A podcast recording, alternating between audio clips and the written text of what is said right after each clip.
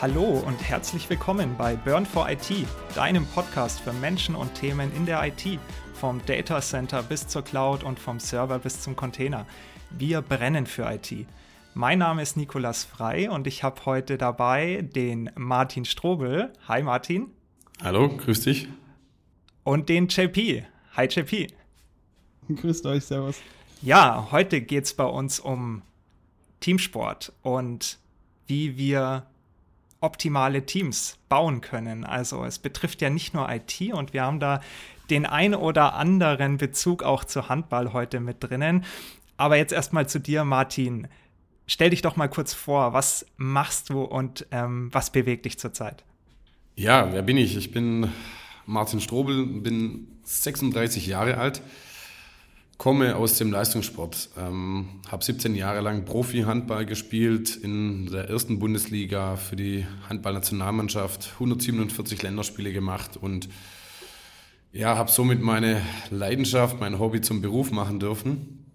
Habe allerdings 2020 meine aktive Profilaufbahn dann beendet und bin heute als Referent und Berater für Personal- und Teamentwicklung tätig. Also ich transferiere quasi mein Wissen aus dem Leistungssport, aus dem Teamsport ähm, in andere Bereiche, hauptsächlich in die Unternehmenswelt und ja, knüpfe hier auch an Managementmodelle und Theorien an, um das ja, im Kontext dann auch zu verknüpfen.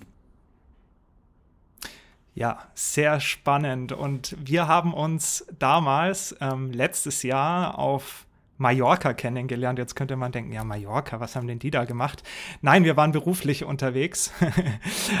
ist, ist für Handballer tatsächlich äh, eine, eine wichtige Insel, sage ich mal. Die, die größten Abschlussfahrten oder die meisten Abschlussfahrten von Handballern gehen meistens nach Mallorca. Genau, es war keine Abschlussfahrt in dem Sinne. Also Ganz genau, ja. Das war quasi ein geballter Vortrags, ähm, Vortragsevent, ähm, wo wir dich auch als Speaker erleben durften. Und ähm, rund 400 Mitarbeiter, glaube ich, auch der Medialine waren mit dabei. Es waren Hersteller mit dabei, wie, wie MWare und NetApp, ähm, die quasi dann ein rundes Gesamtbild erzeugt haben. Und ja, dein Vortrag hat uns definitiv bewegt, weil damals war, war es noch so, also Daniel ist ja heute nicht dabei, JP, Daniel und ich, wir haben uns ja letztendlich damals als Team auch zu, zusammengefunden und als, als crossfunktionales Team über die ganze Gruppe hinweg und da haben auch da den Podcast gestartet, ja. Und ähm, darum war das natürlich toll, auch, auch dann diesen inspirierenden Vortrag zu sehen. Ähm, und was, was mir da immer hängen geblieben ist, ähm, ja, Team of Stars und Star Team. Und vielleicht ist das jetzt auch der richtige Übergang. Martin, magst du mal kurz erzählen, was sich dahinter verbirgt? Ja, was verbirgt sich dahinter? Also von meiner Grundsatztheorie oder wie ich es auch im Leistungssport kennengelernt habe, äh, und es gibt unzählige Beispiele, wo man das auch immer wieder sieht, ist es eben wichtig, ein, ja, nicht immer dieses Team of Stars zu haben, sondern dieses Star-Team. Ja, also nicht jeder ähm, Einzelne, ähm, wenn man viele Einzelkönner irgendwie hat, äh, ist schon mal eine wichtige Grundvoraussetzung vielleicht, aber um Topleistung zu bringen, musst du halt ein Star-Team sein, also wo alles zusammenpasst, zusammengefügt werden kann und jeder sich auch ähm, hinten anstellen kann zum richtigen Zeitpunkt. Und das ist, glaube ich, ein ganz großer Hebel, der auch in der heutigen Zeit ähm, sehr, sehr wichtig ist, weil natürlich ähm, ja, viele sich immer wieder auch ähm, herausfordern möchten, aber man muss eben den entscheidenden Punkt treffen, dass man dann gemeinsam eben mehr erreicht als alleine vor allen Dingen das gemeinsam mehr erreichen als alleine. Ich bin immer wieder an dem Punkt, wo ich auch mit ja, mit äh, in Projekten arbeite, wo das gar nicht so klar rauskommt. Also was leistet jetzt ein Einzelner und wie kommt man als Team oder wie kann man sich in ein Team einbringen, wenn man nicht wirklich diesen Rahmen hat? Also wenn man in ein Projekt geht und merkt, hey, wir haben jetzt kein Projektteam hier drumherum, aber ich merke irgendwie, alleine kriege ich das nicht gewuppt, wie, wie schaffe ich es, äh, ein Team um mich herum aufzubauen und das, was ich kann oder was ich glaube, was ich kann, auch in das Team rein zu transferieren. Ich glaube, das ist ein wichtiger Punkt, wo viele Leute immer wieder Probleme haben. Ja, der, der erste Schritt ist ja zunächst mal oft, dass wir als Menschen oftmals gar nicht dazu bereit sind, erstmal vielleicht auch eine gewisse Schwäche zuzugeben. Also zu sagen, oh, ich kann was wirklich nicht alleine. Ja, weil ähm, das ist eine ganz große Hürde Und aber diese Sicherheit, die braucht eben Teams. Also auch mal ein Risiko einzugehen, wenn man was nicht klappt oder wenn man mal eine falsche Idee hat oder einen falschen Vorschlag bringt und nicht dafür abgestraft zu werden. Das nennt man so diese psychologische Sicherheit, äh, die ganz extrem wichtig ist. Und wenn man das mal hat und auf die Leute zugehen kann und sagt, hey, ich schaffe das nicht alleine, dann äh, hat sich mit Sicherheit über die bestimmte Zeit ähm, so der ein oder andere Anlaufstelle ergeben, wo man auch sagen kann, da gehe ich jetzt direkt hin und bitte um Hilfe. Ja. Oder frage nach, welche Kompetenz kann ich noch stärker einbringen oder wo müssen wir die Kompetenz vielleicht irgendwo reinholen oder einkaufen oder was auch immer. Braucht man dann eigentlich jemand, der das Ganze moderiert? Also wenn, wenn du jetzt als Person oder, oder der Nico oder ich als Person an einen Punkt kommen, wo wir merken, hey, wir kommen hier nicht mehr weiter. Das ist ja schon mal so das Erste. Ähm, ich versuche momentan auch äh, in, in den ganzen Themen, in denen ich drin bin, dann irgendwann mal nach Hilfe zu rufen. Bedarf es dann zwingend jemand, der einem die Hilfe auch gibt oder schafft man auch alleine, sich dieses Konstrukt aufzubauen, ähm, dass man wieder in ruhigere Fahrwasser kommt und äh, sich wieder sicherer fühlt in dem, was man tut? Also ich glaube, es ähm, ist so ein zwei, es sind zwei Themen. Zum einen ist es das, dass wirklich jemand da ist, der einem helfen kann, ja, wenn es vielleicht wirklich irgendwo an einen Punkt kommt, wo man nicht weiter weiß. Ähm, und es gibt dann die Situation, dass, ich sag mal jetzt, ob es ein Teammitglied ist, ob es eine Führungsperson ist, eine Führungskraft, wie auch immer, die vielleicht doch mal nochmal in den Punkt gezielter reingeht und mit einer spezifischen Frage ähm, sagt, überleg dir mal das und das Thema oder äh, denk darüber mal in einer anderen Hinsicht nach oder von einem anderen Blickwinkel nach. Und auf einmal ergibt sich vielleicht einen neuen Horizont und man erkennt, der Weg ist vielleicht doch nicht so schwierig, wie man es äh, sich gedacht hat. Ja, mal bildlich zu sprechen, äh, ich habe vielleicht auch immer gedacht, ähm, ich kann den einen Wurf nicht oder kann die Schrittfolge nicht. Und die Trainer und die Coaches, die sind ja dazu da, um dann zu erläutern, probier's mal auf eine andere Art und Weise. Also sprich, dieses, ähm, diese Selbsterfahrung zu machen. Das zeigt doch schon relativ stark, dass ähm, wir in unserer Entwicklung immer bestimmte Grenzen haben. Diese Grenzen ist halt die Aufgabe von uns, zu, zu sehen, wenn wir diese erreichen und uns dann die entsprechende Hilfe zu holen, weil nur so können wir wachsen, oder? Genau, also oftmals sind die Grenzen ja auch, ich sag mal, mental bedingt oder irgendwie unser Mindset sagt, da ist Schluss oder ich habe eine Grenze, wo ich einfach nicht darüber wegsehen kann. Ähm, und da gilt es eben dann unterstützend zu wirken und zu sagen, nee, wir, wir, wir verschieben diese Grenze in eine andere Richtung. Und das ist dann die Entwicklungs- Amplitude, die es dann gilt äh, zu entwickeln. Ja, also das wird auch nicht alles immer von heute auf morgen funktionieren, aber mit jedem Schritt, mit jedem Schritt wirst du einfach ein bisschen besser und reizt es auch in Projekten aus. Ich glaube, wenn bei euch irgendwie ein Projekt oder wenn ihr ein Projekt gestartet habt vor ein paar Jahren, äh, war das auch holpriger, wie es vielleicht ähm, jetzt der Fall ist. Also das ist ein ganz normales Thema und ähm, die Erfahrung auch jetzt aus dem Sportbereich gesagt ist, ist eben auch, dass ich natürlich viel ruhiger irgendwann mal in ein Spiel ging, wo es um viel ging, wie vor zehn Jahren. Ja, also ähm, und trotzdem habe ich mir aktuell auch immer wieder Hilfe geholt. Ja? Also das sind, sind, sind so die Themen. Um sich weiterzuentwickeln, brauchen wir, glaube ich, ständig irgendeinen Input. Ja, ich denke auch, dass es so ein Thema ist, auch zurückzuschauen und zu sagen, was hat man schon erreicht, weil oft ist es ja so, man schaut immer in die Gap. Also was kann ich noch nicht? Wo sind meine Schwächen? Ja, vielleicht auch mal zu sagen, hey, das sind meine Stärken, da konzentriere ich mich drauf.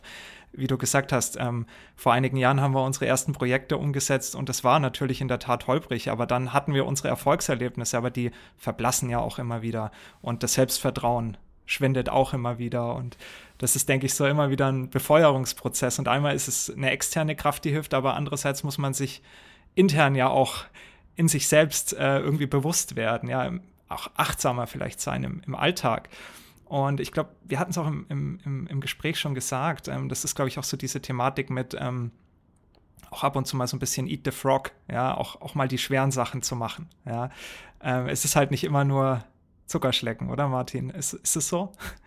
Nein, definitiv nicht. Also ähm, es ist viel Eat the Frog, also gerade äh, wenn es darum geht, irgendwas voranzubringen, egal in welchem Bereich, also oder Branche. Ähm, ich glaube, Erfolg ist nicht immer, wird einem nicht in die, in die Waagschale und Wiege gelegt.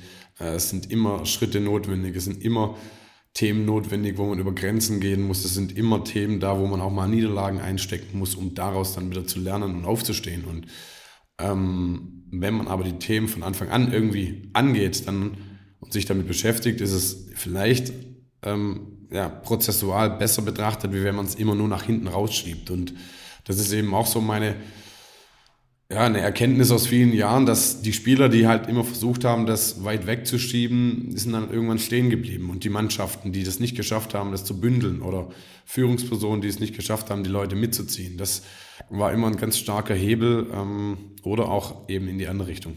Du hast eben angesprochen, Führungspersonen, die es nicht geschafft haben, die Mannschaft oder das Team mitzuziehen. Würdest du diese Personen dann überhaupt noch als Führungspersonen bezeichnen? Weil ist es nicht, ist es nicht ein wichtiger Punkt zu sagen, Führungspersonen müssen die Leute verstehen und müssen sie auch mitreißen können, wenn sie mitgerissen werden sollen. Es geht ja nicht nur um das Micromanagement von den Personen unten drunter, dass ich die Leute richtig entwickle.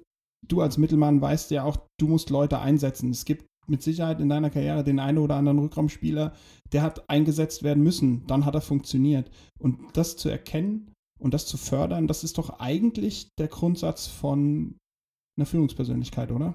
Definitiv, ja. Nur ich glaube, wir drei wissen auch, dass es oftmals äh, in unterschiedlichen Branchen und auch im Sport sehr oft dazu kommt, dass der Beste äh, immer irgendwie in eine Position gehoben wird, wo es aus dem Fachlichen raus oder aus dem Sportlichen raus passiert ist.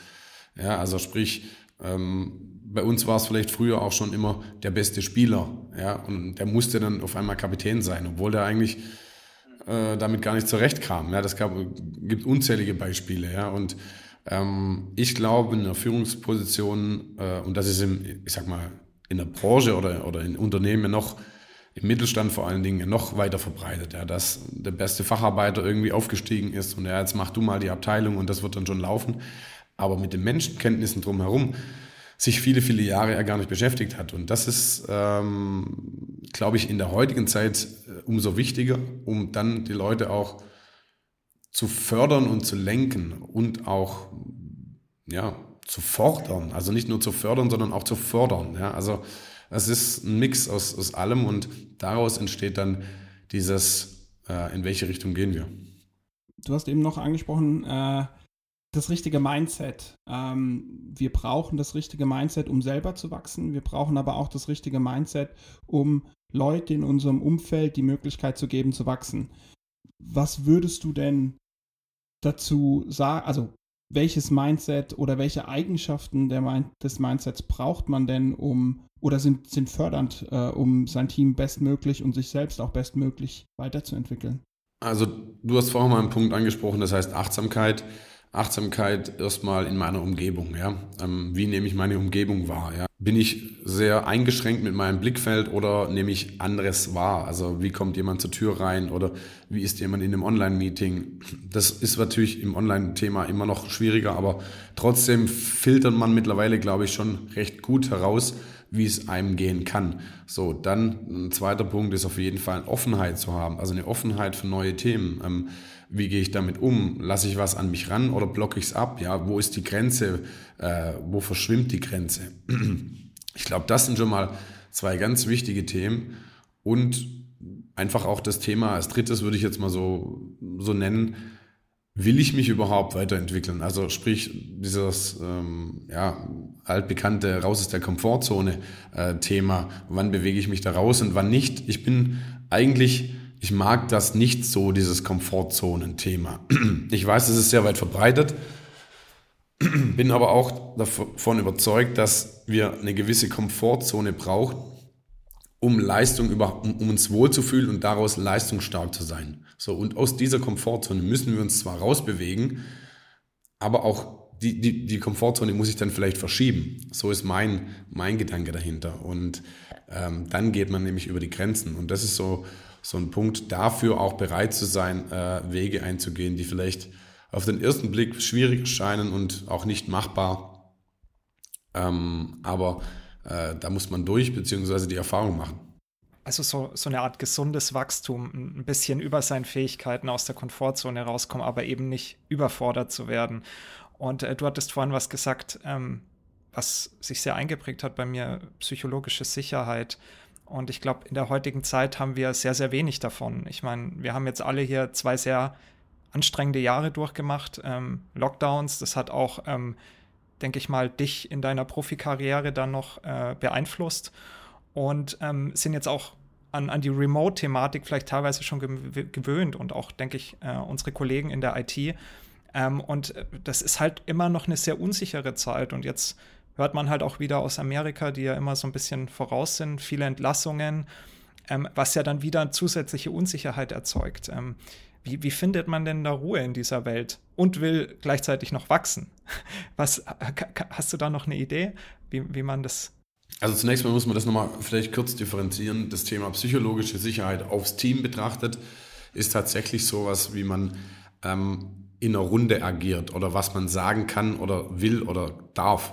darf. Man sollte, eigentlich sollte man alles sagen dürfen, aber man tut es nicht. Klassisches Beispiel kenne ich so sehr gut aus dem Sport. Man stellt eine Frage in einen Raum rein und von 16 Spielern gehen 16 Köpfe nach unten und niemand möchte antworten. Ja, äh, das kennt man wahrscheinlich aus Meetings auch und man wartet dann, äh, hat noch jemand was zu sagen und alle gucken nach außen, nach links und ah, der Stift ist gerade nicht, funktioniert irgendwie gerade nicht oder ich kriege nur eine Message oder irgendwas anderes rein. Also das ist das Thema, wo extrem wichtig ist, dass man das herstellt, ähm, dass man was sagen darf, aufs Team bezogen. Und die andere Sicherheit, natürlich in so unsicheren Welten, wie wir es aktuell haben, glaube ich, dass wir davon ausgehen müssen, dass es in vielerlei Hinsicht einfach so bleibt. Also, ähm, dass es fast zur Normalität ist, dass wir jedes Jahr irgendwas Neues auf uns zukommt. Ja, so gut die, die letzten Jahre auch waren und ich glaube auch nicht, dass sie ganz schlecht werden, aber ähm, es wird halt einfach herausfordernder. Es wird schneller, es wird, äh, man muss sich viel schneller anpassen ähm, auf, auf Gegebenheiten, auf neue Trends, auf ja, was auch immer da kommen mag und damit gilt es umzugehen. Ja? Also man darf sich nicht in dieser Wiege legen und, und sagen, ja gut, das wird schon irgendwie funktionieren. Ja? Es kann funktionieren, aber äh, ich glaube, man muss vorbereitet sein zu sagen, ja, jetzt brauchen wir neue Ideen. Das heißt, einmal die psychologische Sicherheit im Team erreicht man um mit weiterer Zusammenarbeit und halt Offenheit zeigen, Ehrlichkeit, Verletzlichkeit und dann äh, hier das Außen, die Sicherheit im Außen, die sich ja ständig wieder neu orientiert, also wo wir alle merken, das ist wahrscheinlich nie wieder so, wie es mal war und es gibt immer wieder Herausforderungen, äh, dann findet man wahrscheinlich nur die Sicherheit wieder im Inneren, dass man eben sagt, man entwickelt sich weiter und gleicht das Äußere wieder aus. Ich weiß es nicht. Mir würde jetzt einfallen, was mir geholfen hat in der Zeit, ähm, war definitiv Yoga und Meditation. Ja, ich ähm, weiß noch eine Zeit, ähm, wo ich das nicht gemacht habe und äh, ich weiß, wenn ich das heute nicht mehr machen würde, ich wäre nicht so ruhig und ausgeglichen. Ähm, hast du da auch irgendwas, ähm, was du als, als Werkzeug in deinem, in deinem Baukasten hast, äh, was dich dann ein bisschen mehr ausgleicht? Ich würde nur gerne ein, eins ergänzen. Ich glaube, in der unsicheren Zeit ist Transparenz extrem wichtig. Ja, also Transparenz ähm, zu zeigen. Ich weiß, das ist vielleicht auch rechtlich immer schwierig, auch in großen Organisationen alles durchzugeben, aber ich glaube, wenn man Transparenz zeigt und hat, dann gibt einem das schon einen, einen, guten Wegweiser. Das zum einen. Und das gibt auch wiederum psychologische Sicherheit in die Teams unten rein. So, zum anderen ähm, als Werkzeug oder man kann ja auch immer sehen, okay, was kann ich beeinflussen? Es gibt so einen schönen äh, Circle of Concern und Circle of Influence, äh, wo man sagt, im äußeren Bereich sind die Themen, die ich eben nicht beeinflussen kann. Ja, wenn man es jetzt mal nimmt, das Wetter. Es regen sich so viele Leute über das Wetter auf und über den Stau in Stuttgart und wo auch immer obwohl die vielleicht gar nicht vor Ort sind. Und äh, das sind so Themen, ähm, wo man sich fragt, okay, es betrifft einen nicht direkt und beeinflussen kann man es auch nicht. So, was kann ich beeinflussen und sich darauf zu konzentrieren, ja, sich zu fokussieren. Und das war zum Start meiner Selbstständigkeit ja auch nicht gerade einfach mit Corona. Ja, sämtliche äh, Termine wurden abgesagt. Ich bin ja eh jemand, der strategisch gerne vorplant und äh, auf einmal war das alles weg vom Tisch und dann habe ich mich aber auch nochmal hingesetzt und ähnlich wie du jetzt sagst, sich Zeit nehmen für sich und zu sagen, okay, was kann ich jetzt ich direkt beeinflussen? Welche Schritte kann ich umsetzen? Oder ähm, was vielleicht auch nicht? Also das lasse ich dann außen vor. Und da den Fokus drauf zu legen. Ich glaube, wir brauchen, äh, wir sind sehr abgelenkt in unserer Zeit und uns hilft über Meditation, über Achtsamkeitstraining, aber auch in der normalen Arbeit den Fokus auf bestimmte Themen. Also sich Blöcke auch einzuteilen. Wie arbeite ich? 60 Minuten an dem einen Projekt oder 45 nur an dem Thema, ja, also oder vielleicht nur 30, aber Fokus, alles nebenbei weglegen. Und da so arbeite ich auch gerade sehr viel und ähm, das ist, bringt einen extremen Hebel, was, was die Konzentration angeht. Ja, Fokus ist. Ich habe ich hab das Gefühl, die Zeit aktuell, in der wir leben, und das nicht aktuell, sondern wenn ich mal zurückblicke, ist, ist immer Hektik. Seitdem ich irgendwie ins Arbeitsleben eingetaucht bin, ist es immer Hektik. Erst macht man sich Gedanken, ob alles, was man irgendwie ähm, noch erreichen möchte, ob man das überhaupt erreichen kann, ob man die Grundlage sich, äh, sich aufbauen kann. Dann kommt irgendwann so ein bisschen, okay, habe ich genügend Geld, äh, kann ich eine Familie gründen, kann ich die Familie versorgen, ähm, wo möchte ich überhaupt noch hin, möchte ich vielleicht reisen, in Städten leben ist teuer. Und irgendwann kommt man an den Punkt, wo man sagt, ey, das wird mir alles zu viel. Und wenn man da nicht achtsam ist oder auch nicht reflektiert ist und nicht den Ruhepuls zurückbekommt, finde ich, kann man ganz schnell alles, alles aus der Hand verlieren. Ja, also bin ich voll bei dir. Wir leben in einer hektischen Zeit, auch durch unsere Medien, Informationsgesellschaft, ähm, gefühlt kommt jede Minute irgendwas anderes rein oder wir begeben uns dahin und wollen es aufsaugen, ja, das ist ja auch ein Thema. Ähm, die Frage ist nur, ist es wirklich auch so? Ja, es ist alles schneller geworden, definitiv. Aber die, die Themen, die du jetzt auch ansprichst, was das mit dem Menschen macht, war das vielleicht vor 20 Jahren auch schon so. Also ich glaube, es hilft uns auch an der einen oder anderen Stelle mal, uns mit ja, Leuten zu unterhalten, die vor 20 Jahren in ähnlichen Situationen waren. Ja, ich habe das Glück, dass mein Vater ähm, relativ, ja, das hört sich jetzt blöd an, aber älter ist und sehr viel auch beruflich erlebt hat. Ähm, ich, äh, durch eine Vorehe hat er einfach auch nochmal eine Zweitfamilie gründen dürfen. Da bin ich sehr dankbar, dass ich da auch äh, dann als dritter Sohn dann nochmal dazu kam. Aber was ich damit sagen will, ist, wenn ich mich mit ihm unterhalte, ähm, dann gab es schon immer irgendwie Zeiten, wo natürlich hektisch waren und die, die Leute nicht wussten, wie soll ich das schaffen. Ja, und ich glaube, sowas kann einem auch helfen, ähm, runterzufahren und zu sagen, okay, klar, wir leben in einer ganz anderen Welt. Das kann man nicht vergleichen mit Informationen und Internet und mobil äh, von überall aus arbeiten. Aber das, was es mit den Menschen macht, mit den Gedanken, wie muss ich, wie gründe ich eine Familie, schaffe ich das alles? Ich glaube, die Themen waren auch schon vor ein paar Jahren auch ähnlich schwierig. Nur eben vielleicht auf einem bisschen anderen äh, Niveau oder andere situationsbedingt. Ja, das glaube ich auch, wenn ich mich an meinen Papa zurückerinnere. Vier Jungs großgezogen und parallel noch studiert.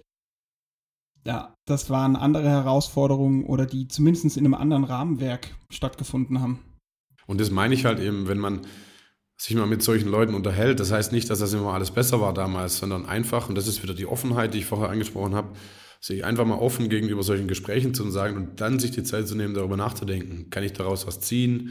Äh, welche Erfahrungen stecken dann hinter und so weiter und so fort. Und ähm, das gibt einem dann vielleicht nochmal einen Gedankenimpuls, um entweder vielleicht ein bisschen gelassener mit der Situation umzugehen äh, oder zu sagen, ja stimmt, ich könnte es auch mal nochmal versuchen, ähm, einen anderen Weg einzuschlagen.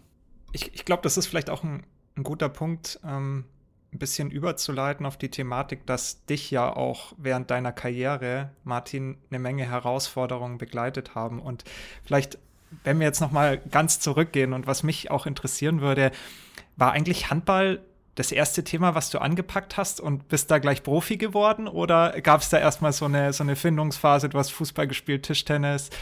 Ähm, wie, wie war das denn ganz am Anfang bei dir?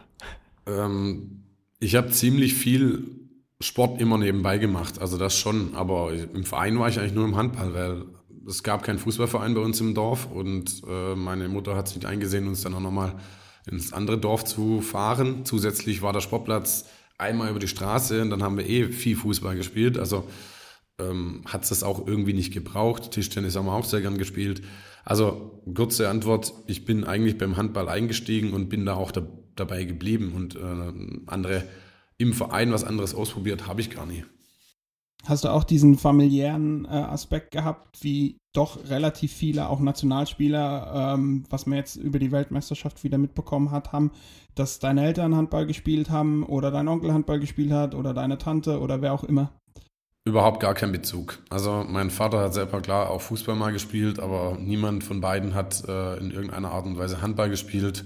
Es war einfach so, dass in dem Ort, wo wir aufgewachsen sind, nichts anderes da war und mein meine älteren beiden Halbbrüder bzw. Brüder schon Handball gespielt haben und meine anderen beiden Geschwister eben auch. Und so ist man als kleiner Junge dann dahinterher gelaufen.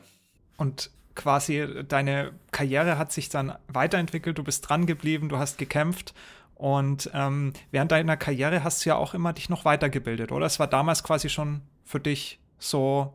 Ja, also das war nie das war ganz lange nie so, hey, ich werde Profi oder, oder kann ich davon überhaupt leben, sondern es war klar, meine Eltern auch, ähm, Abitur, Punkt Nummer eins, oder Schule abschließen, Punkt Nummer eins, ich habe Realschule gemacht, äh, habe dann aber gesagt, ich will den höchsten Bildungsabschluss, ähm, bin dann aufs technische Gymnasium, habe dort mein Abi gemacht und ähm, ab dort war klar, okay, Jetzt gucken wir mal, wie es weitergeht. Äh, habe trotzdem nebenbei studiert. Das hat am Anfang auch nicht ganz so gut funktioniert mit Wirtschaftsingenieurwesen in, in Vollzeitpräsenz. Deswegen umgeschlagen auf ein Fernstudium. Und ja, dort war dann schon klar, dass man in eine Richtung geht, wo es leist, also da war man schon im Leistungsbereich tätig. Profitum wusste man nicht, wie, wie lang das auch gehen kann. Aber mir war es halt immer wichtig, ein zweites Standbein zu haben, weil von heute auf morgen kann halt alles vorbei sein und dann stehst du da. Und genau in so eine Situation bist du ja leider auch mal gekommen im, im Laufe deiner Karriere. Ich meine, Olympische Spiele gespielt, du hast Weltmeisterschaften gespielt, du hast auf nationaler Ebene Bundesliga gespielt. Ich meine, die Bundesliga ist meiner Ansicht nach immer noch so die stärkste Liga der Welt. Wenn ich mir andere anderen Ligen angucke, sind da natürlich Mannschaften, die besser vielleicht sogar sind als unsere Top-Mannschaften, aber in der Breite ist es immer noch fantastisch, was wir da haben. Ähm, und dann bist du an einen Punkt gekommen, wo du eigentlich richtig, richtig gut drauf warst, auf internationaler Ebene auch, und dann hast du dich verletzt. Ganz, ganz kurz noch äh, für den Zeithorizont. Äh, 2016 war ja dann die Handball-Europameisterschaft, die ihr gewonnen habt, als Star-Team. Heu heute genau vor sieben Jahren übrigens.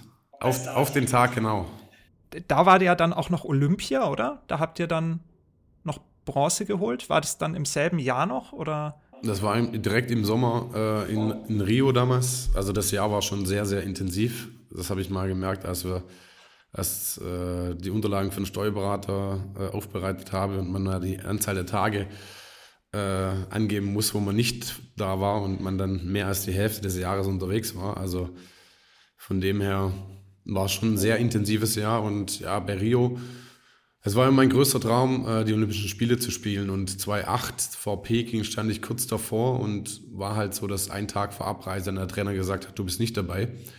Und das war schon ein harter Schlag und deswegen hat dieses Ziel immer in mir gelodert, ja, und da irgendwann mal hinzukommen und das hat halt dann trotzdem acht Jahre gedauert. Und dann war es aber auch so in Rio, klar, mit einer Medaille überhaupt zurückzufahren, das war schon ein Riesen-Highlight. Und da danach kommt man tatsächlich in so ein, ja, ich war dann irgendwann mal, ich will nicht sagen zufrieden, sondern wow, jetzt hast du was erreicht, wo du immer vorgenommen hast und jetzt brauchst du mal Zeit. So. Und deswegen habe ich damals dann auch gesagt, ich brauche mal eine gewisse Auszeit auch von der Nationalmannschaft nach knappen zehn Jahren, wo wir da ähm, rumgereist sind und das sagen ja viele, wenn man Boris Becker oder Reinhold Messen oder so hört, auf dem Höhepunkt irgendwann mal dann kurz äh, mal so durchzuschnaufen, ja, weil da wie so ein Loch auf einmal entsteht. Ja. Was kommt, was kommt, so auf die Art. Also ganz klar, 2016 war dann der Höhepunkt und dann kam eine Herausforderung. Ähm, ja, magst du mir erzählen, Martin, äh, das lief ja dann nicht mehr so rund.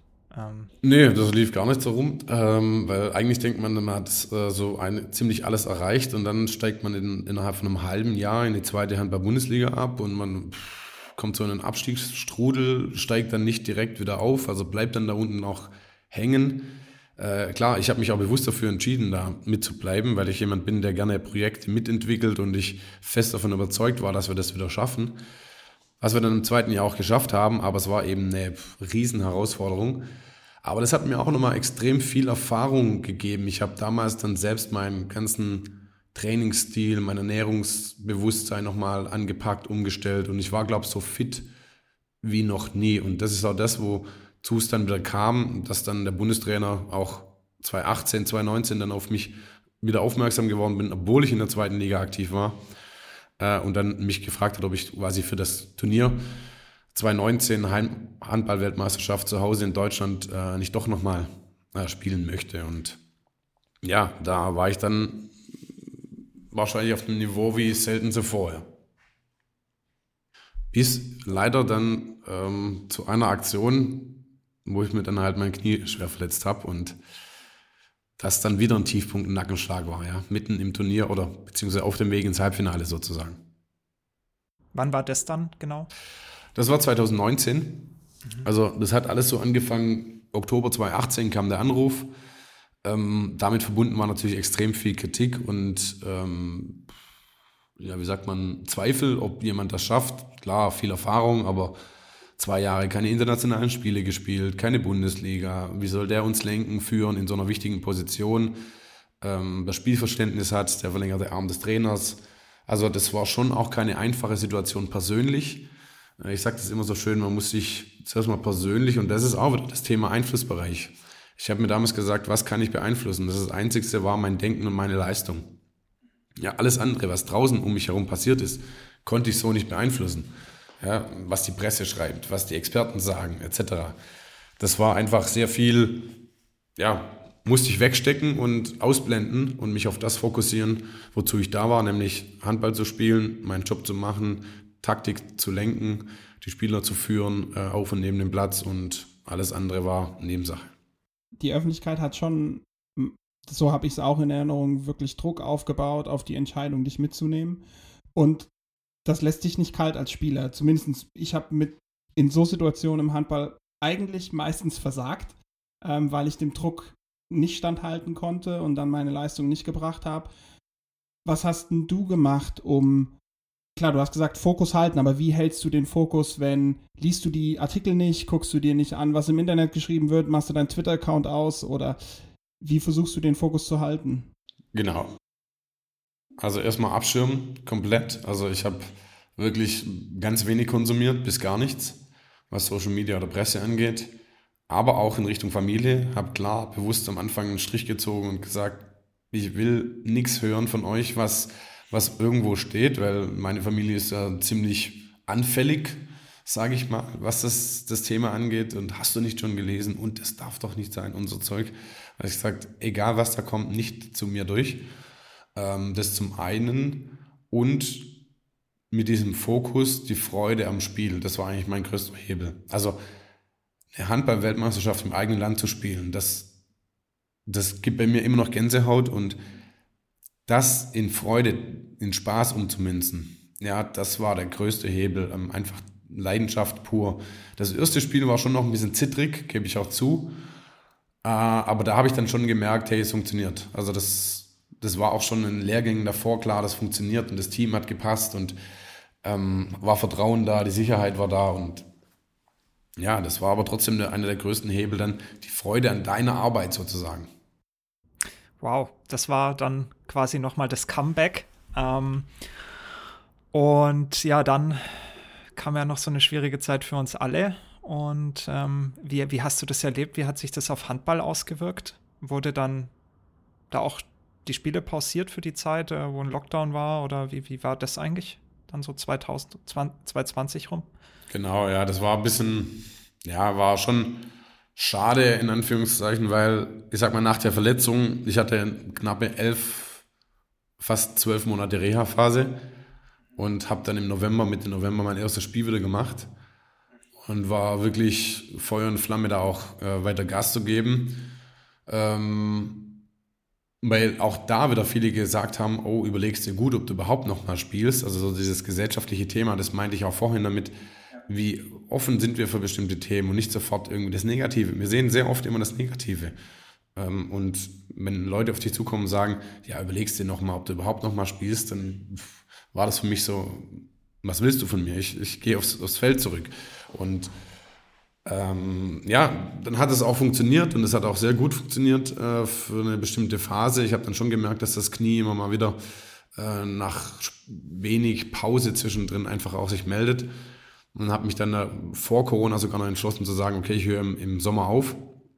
Aber dann kam auch Corona äh, und wir haben dann am 7. März unsere ja, Spieltage pausiert und im Mai wurde das dann abgebrochen. Also das war dann schon kurios, sag ich mal, weil wir wurden nach Hause geschickt, wir mussten individuell trainieren, wir hatten zum Teil Online-Training, ähm, niemand wusste, wie es weitergeht, auch rechtlich. Ähm, wir sind nicht in diesen ähm, Kurzarbeitergeld-Thema erstmal reingefallen, das musste politisch erstmal geklärt werden, obwohl mir auch normal, also da ist der Sport halt nicht mit drin verankert gewesen, deswegen muss es politisch erstmal die Rahmenbedingungen geschaffen werden es war schon sehr kurios alles. Und das ist auch wieder das Sicherheitsthema, ja, und da hat der, der Verein extrem mit Transparenz reingelegt äh, uns Spielern gegenüber, dass wir ja, uns keine Sorgen machen müssen, ähm, wir kriegen, dass wir das irgendwie hinkriegen und äh, über sämtliche anderen Themen. Und äh, somit wurde das ja schon auch in, in eine Richtung gelenkt, wo jeder erstmal ein bisschen beruhigter war und sich auch um sich erstmal kümmern sollte, musste, ja, wie wir alle, glaube ich. Das heißt, nach deiner Verletzung hast du es geschafft, dir ein neues Ziel zu setzen, den Fokus auf das Ziel auszurichten und einfach wirklich intensiv und fokussiert darauf hinzuarbeiten, um dann wieder auf der Platte zu stehen. Das, das ist echt, echt grandios. Also man muss sich das vorstellen, klar, ähm, ich wusste ja damals, wo die Verletzung passiert ist, dass schon irgendwas Schwieriges kaputt ist. Nur die Frage war, wie schwer und als der Arzt dann gesagt hat, okay, das ist Totalschaden, dann war klar, dass ziemlich viel kaputt ist und dass mindestens sechs bis acht Monate dazukommen. Ähm, aber auch in der Situation war es für mich, ich war irgendwie trotzdem locker, weil ich wusste, ja, ich habe mein Studium gemacht, ich habe was Zweites nebenbei aufgebaut und es war so eine Art Genugtuung auch ein bisschen dabei, weil, ich's, weil ich die Chance nochmal hatte, allen zu zeigen, hey, ich kann's, ich habe es auch geschafft zu dem Zeitpunkt, ja. Und auf einmal hat es danach geheißen, okay, also wenn es im Vorfeld geheißen hat, oh je, schafft er das, hat es nach der Verletzung geheißen, oh je, der fehlt extrem. Ja, und das ist ja das Thema, wenn du das mal schaffst, ähm, ja, das gibt ja extrem viel und so schlimm die Verletzung war, hat sich sehr, sehr viel daraus gegeben und wahrscheinlich wäre ich dann auch nicht bei euch auf Mallorca gewesen zum Vortrag halten, ähm, weil sich da extrem viel daraus ergeben hat. Ähm, auch anderweitig, weil ich offen war, aber ich habe mir auch ganz klar das Ziel gesetzt, ich will wieder aufs Spielfeld zurück. Ja, und habe da meinen Plan durchgezogen, mir aufgeschrieben. Da war auch nicht immer alles gut. Also da kamen auch sehr viele Rückschläge wieder zustande. Ähm, ich weiß noch, Treppenlaufen nach vielen, vielen Wochen, wo ich wieder durfte, das war die Hölle. Und ich habe mich gefragt, wie soll ich das überhaupt irgendwie schaffen? Ähm, das war schon viel, ja, viele Punkte, wo ich, wo ich gehadert habe, aber ähm, und ich habe dann immer wieder den Fokus gehalten. Ich habe so auf meinem, meinem Spiegel, in meinem äh, Fitnessraum so die Monate aufgeschrieben und habe mir so ja, einen Zeitstrahl gemalt und habe dann die immer durchgestrichen und habe gesagt, okay, jetzt noch ein und jetzt noch ein und jetzt noch ein. Und ähm, so hast du dann eine Visualisierung auch gehabt. Du hast damals noch in Berlin gespielt, oder? Genau, ja. Welchen Impact hat dein Team gehabt? Haben die dich unterstützt? Hat dich das irgendwie mehr motiviert, wenn sich deine Teammitglieder gemeldet haben oder haben die dich irgendwie pushen können? Also natürlich haben die mich äh, in unterschiedlicher Art und Weise unterstützt. Ähm, sei es, wenn man mal irgendwo hingefahren werden musste oder abgeholt werden musste. Ähm, da war aber vor allen Dingen am Anfang das Team, ich sage mal ums Team ganz wichtig. Also die Physiotherapeuten, die Betreuer, äh, klar die Mannschaft auch. Äh, und je näher du wieder an den Punkt kommst, äh, wo du Richtung ich sag mal, Integration gehst, desto wichtiger wird es auch da wieder, der, dass das Team dich auffängt. Und ähm, ich habe auch sehr früh auch schon versucht, immer wieder mal wieder vor Ort zu sein, damit ich das nicht abreißen lasse zwischen uns und weil wir auch eine sehr junge Mannschaft hatten und auch dort hat es wieder geheißen, oh je, den Aufstieg, den schafft er jetzt ohne mich, schafft er den eh nie. Aber ich hatte eine brutale Sicherheit, weil ich die Jungs kannte, weil die im Halbjahr davor schon extrem performt hatten ähm, und deswegen war mir eigentlich klar, dass das werden die ja ohne mich schaffen. Und das gab mir auch wieder irgendwie eine, eine, ruhig, eine ruhigere Zeit und eine Gelassenheit. Wow, das heißt, äh, du hast da in deiner Karriere auch unglaublich viele Erfahrungen gemacht und auch ähm, sehr unglaublich viele Herausforderungen bestanden. Ähm, aber dann kam es ja auch an den Punkt, ähm, um es jetzt schon mal vorwegzunehmen, natürlich ein Abschiedsspiel, ja, auf das wir gleich vielleicht noch eingehen. Ähm, aber dann auch noch die Frage zu stellen, gibt es noch mal ein Comeback? Nee, nach einem Abschiedsspiel ist die Spielerkarriere vorbei, oder? Die ist jetzt äh, definitiv vorbei. Also ähm, ich habe das jetzt auch gemerkt, ich habe mich darauf ja ein bisschen vorbereitet. Der Kopf kennt die Bewegungen eigentlich noch wie von früher, nur der Körper ist natürlich nicht mehr ganz so schnell äh, und die Fasern nicht mehr ganz so elastisch und da musste ich doch das ein oder andere Mal meinem Körper auch Tribut zollen und sagen, hm, äh, geh es mal ein bisschen langsamer an, weil sonst wäre das Risiko gewesen, dass ich gar nicht spielen hätte können bei dem Spiel. Also, nee, das ist jetzt ausgeschlossen. Ähm, es, es liegt jetzt der Fokus irgendwo anders und ich glaube, dann auch 37 ähm, ist es dann auch mal gut. Die Frage bietet sich dann natürlich an, sieht man dich dann vielleicht als Trainer mal wieder? Wäre das eine Option? Ich sage mal so, den Weg habe ich nie direkt forciert und eingeschlagen, weil ich früher nie die Zeit hatte, wirklich mich darum zu kümmern, in Anführungszeichen, und auch Mannschaften zu trainieren. Wenn ich mal frei hatte, dann wollte ich frei haben und nicht nochmal äh, irgendwas nebenher machen. Ähm, und deswegen gab es den Weg erstmal nicht. Ähm, ich sage mal so, vieles von dem, was ich heute mache, hat schon auch viel mit dem Coaching im, im Trainerbusiness zu tun. Ich glaube, wenn du ein guter Trainer auch im Sport sein willst, brauchst du, und das hatten wir ja vorher auch, eine unglaubliche Menschenkenntnis. Und du kannst fachlich so gut sein, wie du willst, wenn du nicht weißt, wie du die Botschaften transportierst, wenn du nicht weißt, äh, wie die Menschen dahinter ticken oder wie du sie anpacken musst, äh, begeistern, motivieren musst, dann wird vieles nicht so funktionieren, wie du es vielleicht auf dem Reißbrett oder auf dem Laptop irgendwie dir vorstellst ja, oder in einer PowerPoint-Präsentation. Und, und deswegen ähm, ich sage mal so, ich schließe es nicht aus, aber aktuell ist es nicht wirklich ein Thema. Aber ähm, klar, ich bin dem Sport immer noch verbunden und deswegen ja, sehr nahe dran.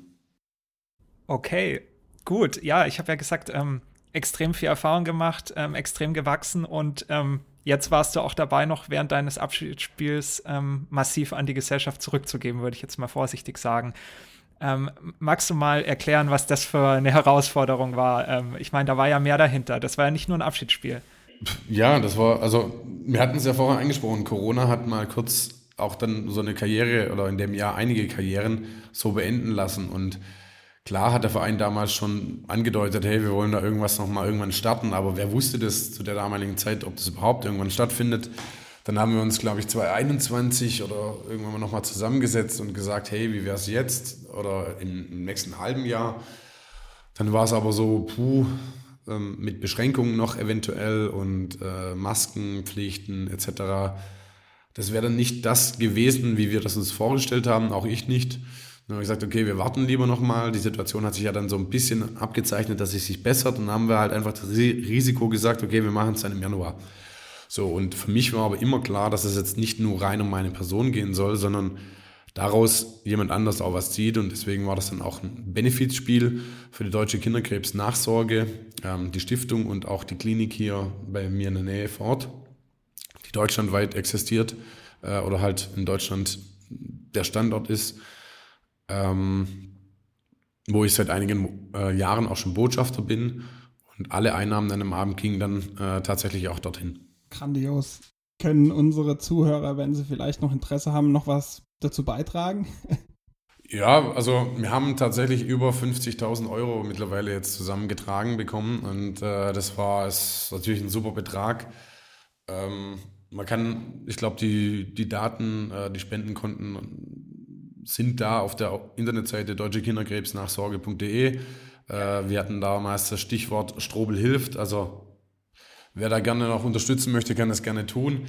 Äh, es sind einfach Kinder, die vielleicht nicht die Möglichkeit haben und auch hatten, ähm, solche Wege zu gehen, wie ich sie gegangen oder bin und auch durfte. Das muss man klar sagen, weil ähm, das sind herzkranke Kinder, Mukoviszidose-kranke Kinder, auch Krebskinder und auch, es geht die Nachsorge, wie es der Name auch schon sagt, äh, begleitet auch Familien von Verweis, also verwaiste Familien, wo, wo es Kinder eben nicht geschafft haben. Und ähm, ich habe kurz, bevor das bekannt gab, auch nochmal immer wieder Nachrichten von ehemaligen Patienten erhalten, die mir dann geschrieben haben, ähm, ey, wegen dir oder wegen so Menschen wie dir oder euch, wenn ihr solche Veranstaltungen macht, äh, konnte ich meinen 17. Geburtstag dann im Krankenhaus überhaupt noch feiern und den 18. dann wieder zu Hause. Und das ähm, ja, berührt einen schon sehr emotional und ähm, macht was mit einem, weil ich habe zu Hause selber zwei